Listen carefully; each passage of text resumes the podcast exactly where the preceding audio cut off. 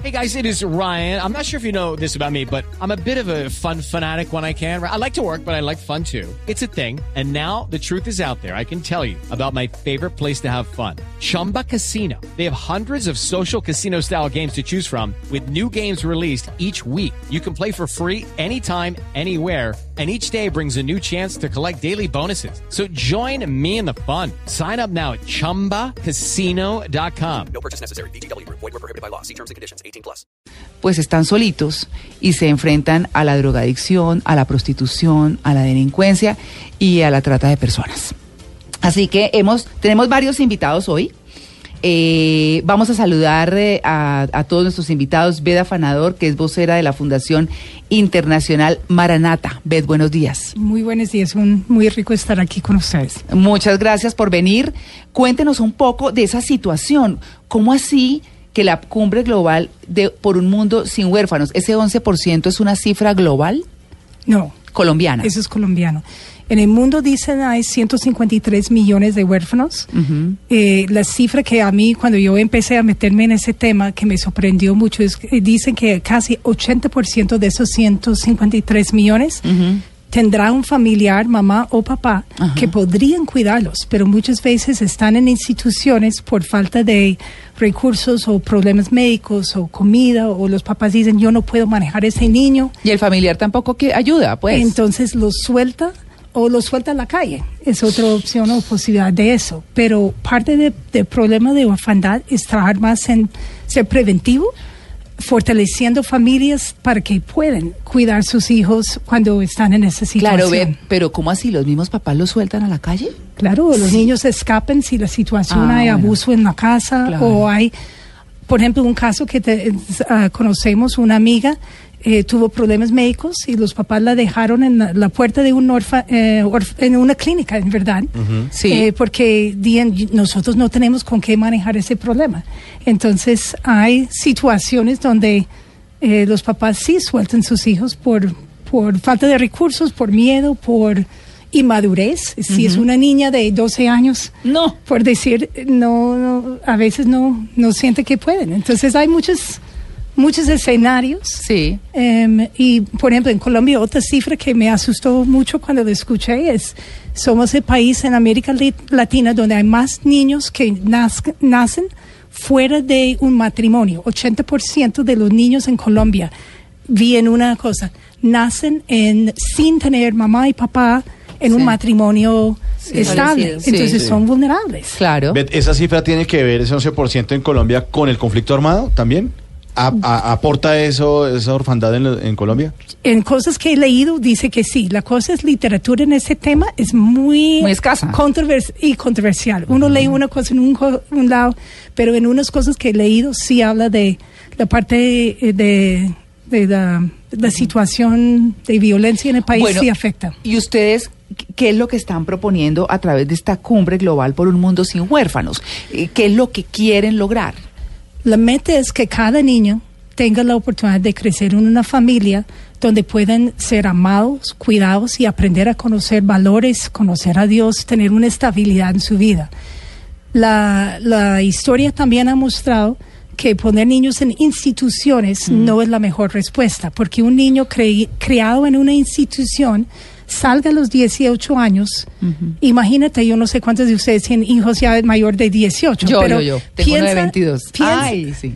piensa en un niño a 18 años que mm. lo suelta después de una vida en una institución. Claro. ¿Están listos para empezar una familia estable? No. no. han visto un modelo, no saben cómo es vivir, sentar en una mesa, discutir y superar sus problemas. La socialización es muy distinta, ¿no? No tienen. Entonces, hace, por decir, hace 50, 60 años, la respuesta del mundo, del gobierno, de la iglesia, de las fundaciones, era crear instituciones para que los niños puedan estar eh, con comida y dormida. Ah. Pero ahora hay una nueva como ola eh, en el mundo entero, cambiando la forma de cuidar eh, huérfanos.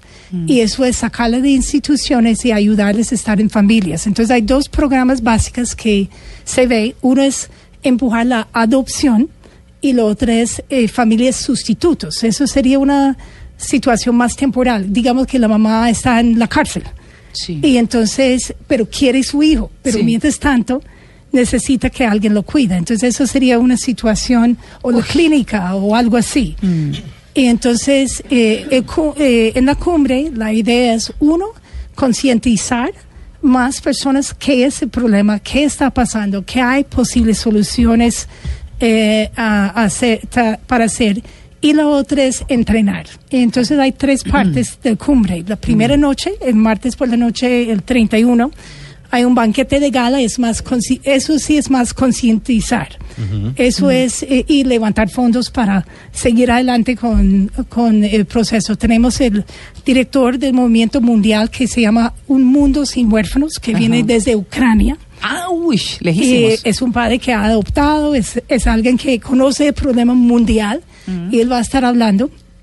Y también eh, Esteban, aquí mi compañero, va a estar compartiendo. Él también ha adoptado tres hijos y ha sido padre sustituto por veintipico. y, Eso eh, quiere decir que ha sido padre de muchos de muchos eh, niños y después los entrega a otros padres, ¿verdad? ¿El padre sustituto o no? A veces, bueno, él puede contar si Sí. quiere eh, eso, porque eh, eso es él tiene una historia muy impresionante, pero eso es otra cosa. Bueno. Eh, eso es el martes por la noche. Miércoles y jueves, Ajá. todo el día está enfocado en la parte de entrenar. Gente que trabaja en, en fundaciones, en eh, asociaciones sin ánimo de lucro, ayudando iglesias, ministerios que trabajan con niños vulnerables. Antes de entrar, antes de entrar con Esteban, le quiero preguntar, o Esteban es, ¿cierto? Esteban. Esteban. Sí, Esteban. Esteban, ah, muy bien. Antes de entrar con Esteban, le quiero preguntar a Beth, ¿es, ¿todo está de la mano con el gobierno nacional? ¿Tiene algo que ver con bienestar familiar o no? eh, de bienestar familiar tiene un programa que se llama Super Amigos Sí. y estamos promocionando el máximo que podemos ese programa. Eso es un Ah, programa para niños de más o menos creo que 11 años y adelante que son muy difíciles de adoptar. Mm. Claro. Y entonces es un programa donde familias se certifican, en un sentido, hacen un entrenamiento y después pueden por fines de semana Ah. traer niños a sus casas, estar, porque como esa edad muy pocos quieren adoptarlos. Claro. Entonces al menos darle la op- oportunidad de estar en familias. Eh, tenemos un abogado que trabaja con adopciones, con bienestar familiar, que va a estar parte de eh, compartiendo con nosotros y eh, tenemos bienestar familiar eh, invitados a presentar varias cosas. No han confirmado 100% en todo, fuera del abogado sí está 100% confirmado, pero sí queremos Obviamente en Colombia, si tú hablas de adopción, tiene que estar traja- es- es- tiene que estar trabajando con bienestar familiar. Claro, y uno, es- y uno normalmente se imagina que las adopciones siempre son como con bebés, pero hay niños que ya, o bueno, adolescentes ya tienen 14 años y no tienen un hogar, ¿no? Y, Eh, y ellos son como los que más rechazan normalmente edad es difícil. porque están muy grandes. Hay dos grupos, tres grupos que son difíciles de adoptar. Uno son los grandes, el otro es un niño con problemas de físicos, Cognitivos. discapacidad o algo. Y por eso uno de los conferencistas que tenemos es un señor que se llama Nick Vujicic, que es de Australia, que no tiene brazos ni piernas. Ah, de pronto sí, lo han sí, visto. sí, Ah, sí, sí, claro. Nick, aquí para Sí. ustedes es una Sí. foto. Sí. Pero eh, él va a estar de conferencista arrancando el miércoles por la mañana ¿Ah, las, sí? las- las conferencias porque obviamente él sí crecía en una familia. Pero Mm. la diferencia, mira, es un eh, orador mundial hoy en día Sí. Y es alguien que no tiene brazos ni piernas. Mm. Entonces uno ve la diferencia de tener una familia apoyándote, Claro. de alguien que crezca sin ese apoyo, es tremendo. No. Entonces él va a estar siendo la voz de los niños eh, discapacitados que necesitan un hogar. En Colombia hay miles de niños discapacitados que nadie quiere a- Eh, todos quieren un bebé perfecto de menos de tres años. Sí. Entonces, este, Gordito y bonito. Y, y ojos azules y no. Sí, pero en muy verdad en verdad. Entonces eso es, es- la segunda parte es la parte de entrenamiento. Cualquier persona que trabaja o quisiera trabajar o conocer más o que quiere adoptar todas esas categorías son personas aptas para la parte de conferencia el miércoles y jueves y miércoles por la noche es algo para la public- el público donde Nick va a estar hablando. Hay conciertos también para hacerlo como más ameno, pero la idea ya es también entender un poquito más sobre el problema, ideas para soluciones y empezar a concientizar. Otra cosa de la parte de conferencias, tenemos invitados gente de tres o cuatro otros países latinos, Ajá. porque están más avanzados que yo- nosotros ¿Ah, sí? en empujar la adopción. ¿Como dónde, por ejemplo? tenemos de un programa muy lindo de Costa Rica, uno de Brasil, Sí. Eh, unos, dos personas de Paraguay, Sí. que van a estar alguien de Para- eh, Panamá. Sí. Pero son programas como modelos que uno puede aprender y en el contexto latino, porque es diferente ser un país como los Estados Unidos o Inglaterra, que están en otro punto en cuanto a adopción. Claro. Entonces, eh, aprender de otros países que son unos pasos más adelante en programas para empujar. En Colombia, el año pasado solamente adoptaron mil, creo que mil ochenta, algo así. a- ¿Para Colombia o también para, eh, para el exterior? familias casi eran miti miti, un poquito más familias extranjeros Sí. que familias colombianos, pero eran 1080 con eh, más o menos, pero hay más de cinco, hay cerca de 5 mil niños, 4 mil y algo que están listos para adoptar, pero solamente salieron mil. Entonces, por el proceso a veces es complicado porque Eso, eso ha tenido otras críticas, entre otras, porque se dice que los procesos son demasiado complejos Sí. y, y hay muchas cosas que, bueno, que no permiten que esos niños sean adoptados. Pero vamos a seguir hablando del tema. Listo. Vámonos a un break pequeñito, 8 y 34, y ya regresamos. Bueno, vamos a aprovechar esta canción también, la vamos a dejar de fondo para hablar con Esteban. ¿Bordel o Bardel, Esteban? Martel. Ah, Bardel. No, pues ni Bordel ni Bardel. bueno, este, claro, Esteban, eh, nos estaba contando Beth antes que usted es un ejemplo de esos padres que reciben hijos en adopción, pero que también son padres de paso. ¿Cómo es eso? Bueno, les puedo contar que cuando fui niño, pues me criaron aquí en Bogotá.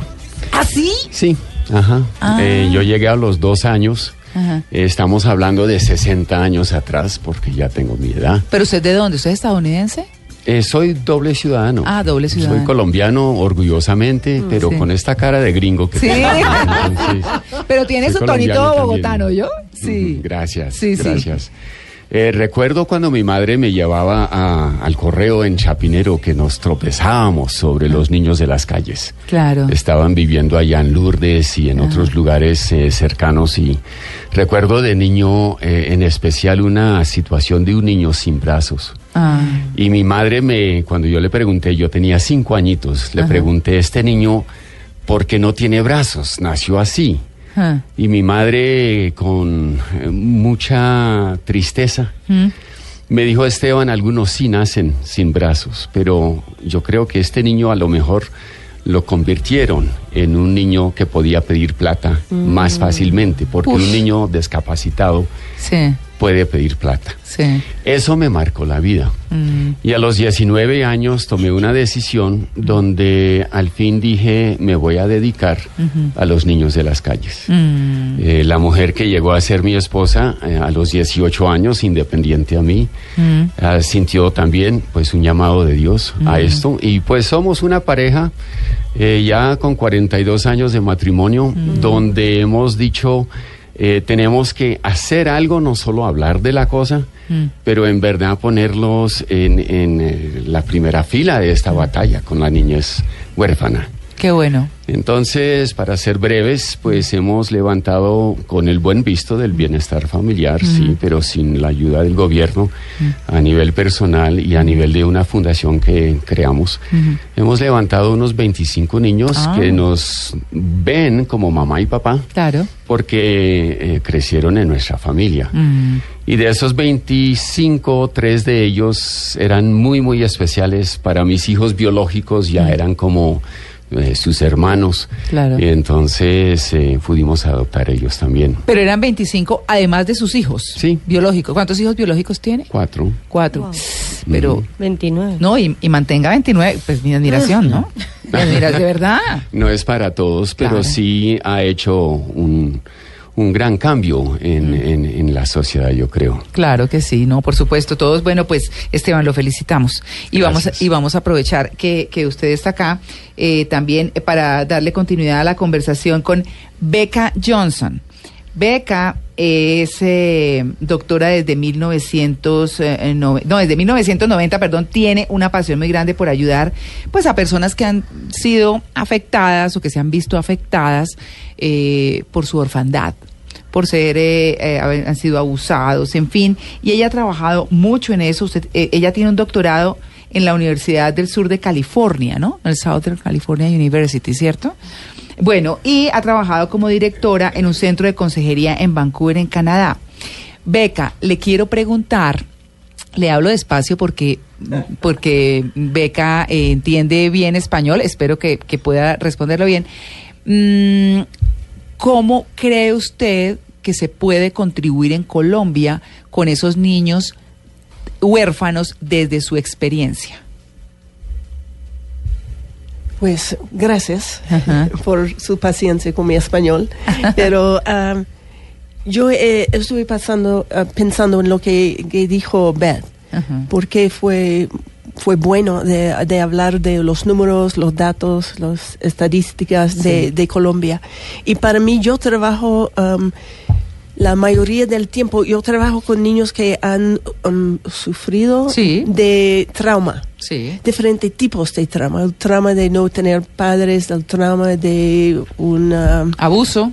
Abuso, el maltratado, el, la violencia, muchas cosas. Y es, mi especialidad, si puedo decirlo, es, es que yo um, trabajo con víctimas del abuso y ex- eh, explotación, eh, la trata de personas. Trata de personas. Y hoy en día en todo el mundo, no solamente Colombia, pero en todo el mundo hay un gran problema con, eh, es una crisis global. Porque los huérfanos son los más vulnerables a las personas que quieren usar, vender, Sí. ah, Abusar. Sí. Entonces, es bueno que eh, aquí en Colombia hay esa conferencia que, que va a hablar directamente con ese problema. Y pues, porque, ¿qué podemos hacer? ¿Qué, qué necesitamos hacer? Mm. ¿Cómo podemos ayudar a las víctimas con su sanación y restauración? ¿Cómo podemos fomentar la resiliencia? Sí, resiliencia. en los sí. niños. Ujú. Ese, um, mi parte es que yo ayudo a los padres, los cuidadores a entender cómo, cómo afectan los niños que han sufrido de abuso o trauma. Claro. Traumas múltiples, no solamente uno. Hay un estudio que, eh, bueno, eh, en el mundo que, que es muy muy claro, ese estudio habla de lo más traumas, lo más, Traumático. tra- sí, lo más, Difícil. eh, sí, pero em, si la persona han sufrido de m- más de uno, dos, tres, cuatro Ah, traumas, sí. entonces esa persona va a tener más problemas en su vida Claro. en, en el futuro, aunque nosotros podemos, Ayudarles, intervenir. sí, gracias. Bueno. Muy bien. Muy bien. Eh, Be- pero ¿qué hace uno, eh, Beca, o, o- o qué, eh, de qué depende ese proyecto que ustedes tienen para que salga bien, para que tenga un buen eh, resultado? ¿De qué depende? ¿De que trabaje gobierno con sociedad? ¿Cómo es? ¿Cómo lo plantean?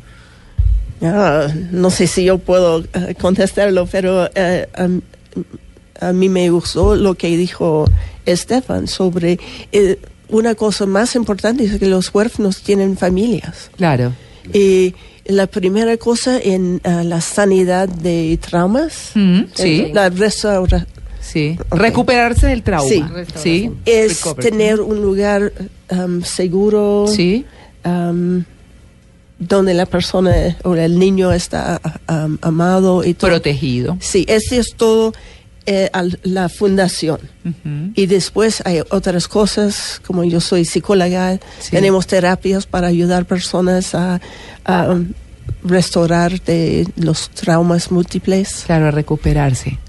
Bueno, muy bien, Beca. Pues Beca, muy bien su español. Sí, Sí, pues como... Pero no. recién llegué anoche, como hace 10 horas, entonces... Y aprendió desde anoche hasta ahora. Sí, perfecto. Sí, ese curso No. Porque estuve escuchando a ustedes.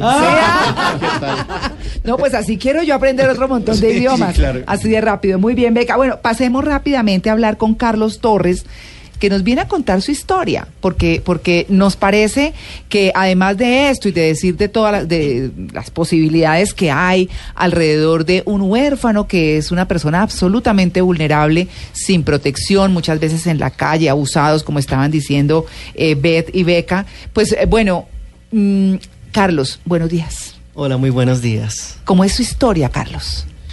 Bueno, yo ya tengo 40 años. Sí. Algunos dicen que no los parezco. No, pero- se parece. Para nada. Yo pensé que era más joven. 25. Sí, Se ve más viejo Esteban. Sí.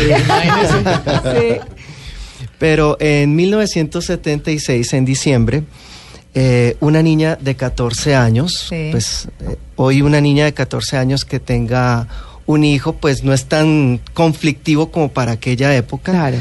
Decidió valientemente dar a luz y ese niño soy yo. Sí. Donde su padre Ah. era su profesor. Ahí hubo un acceso carnal no consentido.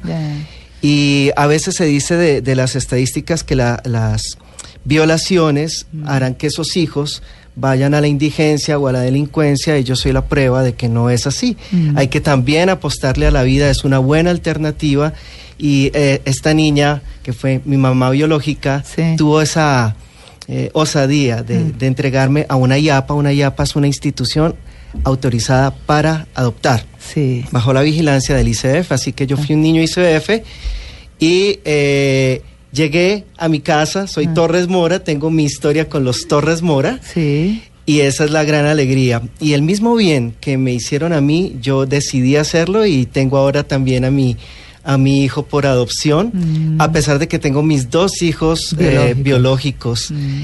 Eh, mi pregunta a, a- o mi invitación a, a mis compatriotas es, ¿y qué tal si tuviéramos 10 mil familias Mm. con la misma valentía o de entregar en adopción o de, de adoptar? Carlos, yo le quiero preguntar, eh, ¿le puedo preguntar un poquito Claro. cosas?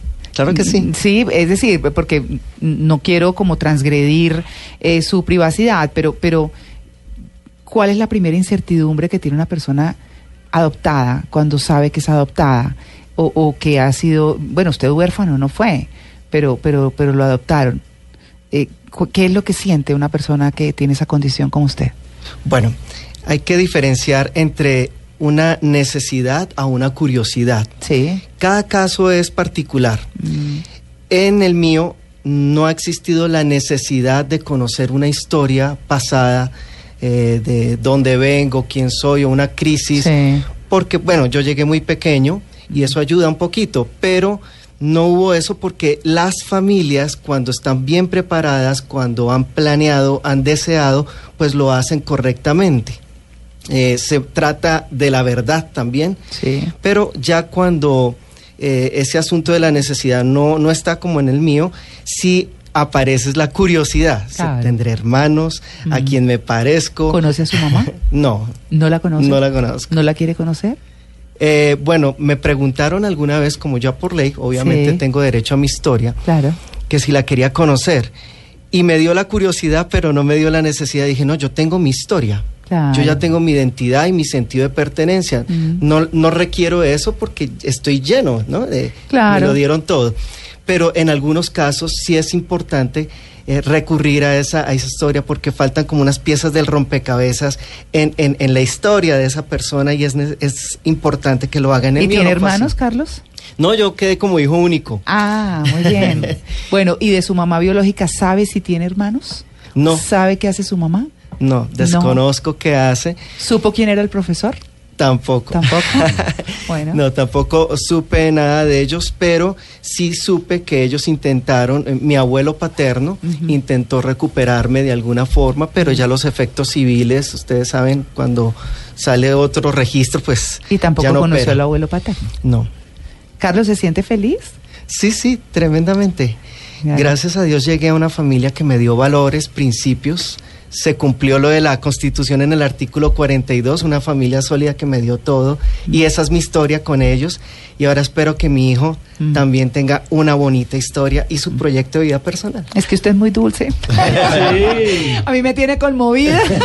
La verdad, sí. Me Carlos. perdonan las preguntas que le hice. Yo espero no haberlo No, molestado. no, con libertad, no hay Pero ningún no, problema. Muy bien. Carlos, dentro de su experiencia, ¿usted cree, y hablando de toda la controversia que ha habido en Colombia acerca de que ahora parece que solamente pueden adoptar papá y mamá, familia compuesta por hombre y mujer, en su experiencia, ¿usted cree que eso es necesario? ¿O podría adoptar una mamá soltera o, o dos personas que sean del mismo género?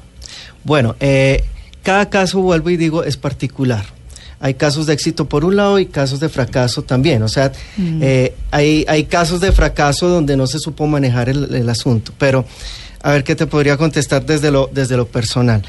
El derecho de uno como sin papá y mamá es que le retornen en lo mejor posible que pueda hacer el Estado ese mismo ambiente. De ahí en adelante es una lotería igual que un hijo biológico. Claro, ¿sí? claro. Hay hijos biológicos que nacieron en buena familia y terminaron en la drogadicción. Es decir, que el asunto no está en que si son del mismo género o que si está soltero, Mm. sino que en la mayor solidez que le podamos dar, el Estado tendrá que propender si se puede, por una fi- figura paterna, una materna, y que ellos reúnan unas idoneidades. De hecho, los requisitos del ICF son idoneidades Claro. psicológica, económica, jurídica, relacional, familiar. Eso me recuerda, eh, y en términos de educación también, que lo más importante para un niño, por sobre todas las cosas, esté en un hogar, esté en un colegio donde esté, es la protección a su emocionalidad, que sea un niño que crea en sí mismo, que tenga, eh, mm, por supuesto, un amor propio suficiente, eh, porque eso lo va a llevar a ser exitoso independiente de si multiplica, suma, divide o lo que sea. O si está con, con eh, los dos papás o con una mamá o lo que sea. Pues bueno, de eso se trata. Se trata de darle las mejores condiciones y eso es, Carlos, felicitaciones. Muchísimas gracias. Me tiene, me tiene muy conmovida. Pero bueno, Beth, para cerrar, ¿cuándo es la cumbre? Eh, estamos hablando de la cumbre, primera cumbre global por un mundo sin huérfanos. ¿Cuándo es? ¿Dónde es? ¿Cómo es? Bueno, el martes por la noche, como comenté, el banquete de gala está en Compensar, Sí. allá en la 68, a- eh, aquí en Bogotá. Ah, en compensar. Ajá. Muy bien. Y martes 31 de enero. Sí. Mejor dicho, martes en 8. Sí, señora. Eh, miércoles y jueves en el día Ujú. eh, estamos usando una iglesia que se llama Tabernáculo de la Fe, que Sí. es eh, cerca de la estación de Transmilenio del Pepe Sierra, Sí. autopista, arriba de la En autopista Bogotá, en sí. carrera 20. Ujú. Y la, el concierto y la charla de Nick, Sí. que es el miércoles por la noche, es en otro recinto en, en Mega Outlet, Sí. en la autopista norte. ah, allá. Son los tres y el contacto es eh, Sí. con la, eh, Fundación Internacional Maranata, que es maranata.co, C-O no com. Ah, perfecto. Y en el sitio web tiene toda la información de los tres eventos. Bueno, pues muchas gracias a Beth, a Beca, a Carlos y a este, Estefan es. Finalmente, Esteban. Esteban, No, ay, no, es yo me más más con el que nosotros. Tranquila. Bueno, No muy bien, problema. muchas gracias a ustedes cuatro por haber venido gracias. y habernos compartido esta información tan bonita y tan importante. Muchísimas gracias. Bueno, un feliz día para ustedes.